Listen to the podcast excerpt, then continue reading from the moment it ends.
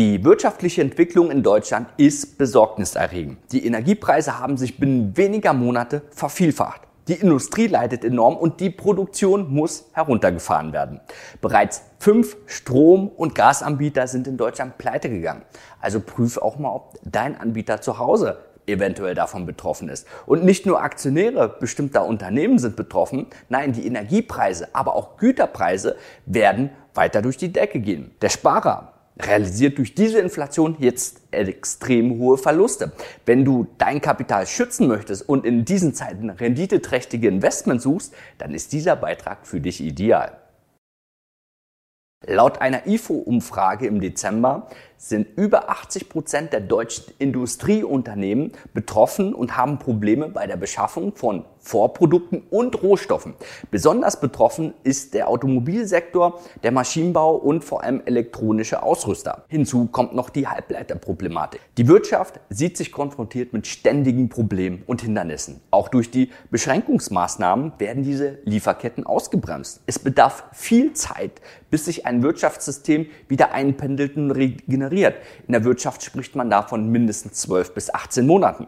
Bis dahin werden weitere Probleme und Herausforderungen bestehen und müssen gemeistert werden. Besonders gefährlich ist aber nun die Energiekrise, von der in Deutschland die meisten betroffen sind. Der Abbau im Atomkraft- und Kohlewerkbereich ähm, sorgt dafür, dass die Preise explodieren. Die Energiepreise selbst sind hier schon bis zu 600 Prozent angestiegen. Produzierende und mittelständige Unternehmen stellen die Produktion sogar ein, weil es gar keinen Sinn mehr macht zu produzieren, weil sie garantiert Verlust einfahren würden. Zum Beispiel der Glasproduzent Glashütte Freital hat höhere Energiekosten als der Umsatz eigentlich im Unternehmen ist und das bei voller Auslastung. Viele Industrieunternehmen fungieren als Zulieferer von für größere Unternehmen. Auch diese leiden darunter. Und beispielsweise im Automobilsektor, die ganzen Elektroteile, die können nicht geliefert werden aufgrund von Lieferkettenengpässe oder in der Produktion, weil es zu teuer ist und viele ihre Produktion eingestellt haben. Aufträge werden dann mal eben schnell zurückgefahren. Und das wiederum gibt Verwerfungen in der Wirtschaft. Das Wirtschaftswachstum wird daher jetzt die nächsten Monate weiter stagnieren. Also, was musst du machen? Kaufe nicht Unternehmen, die davon direkt betroffen sind. Schau, dass du diversifiziert bist, also auf eine gewisse Streuung, dass du kein Branchencluster hast, kein Branchenrisiko und alles in einen Sektor investierst. Durch die Streuung hast du da weniger Risiko.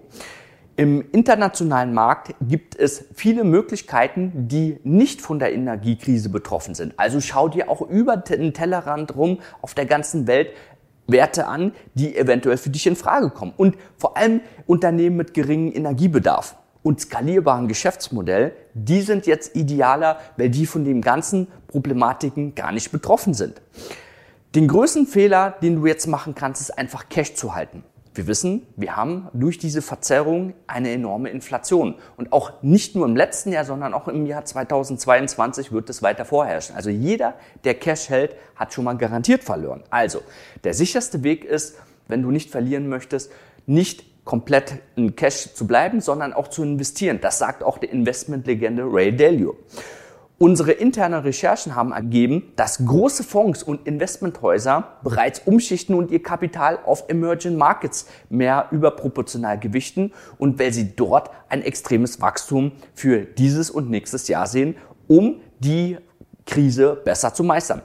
Was ist also jetzt eigentlich deine Top-Aktie für 2022? Trotz all den Schwierigkeiten können natürlich auch einige performen. Von den aktuellen Entwicklungen kannst du profitieren, wenn du ganz genau dich vielleicht in der Tiefe besser mit einzelnen Unternehmen auskennst. Ansonsten wünsche ich dir für das Jahr 2022 eine sehr hohe Rendite, vor allem viel Stabilität, viel Spaß an der Börse. Ich sag mal erstmal ciao, bis bald, Adrian von Finment.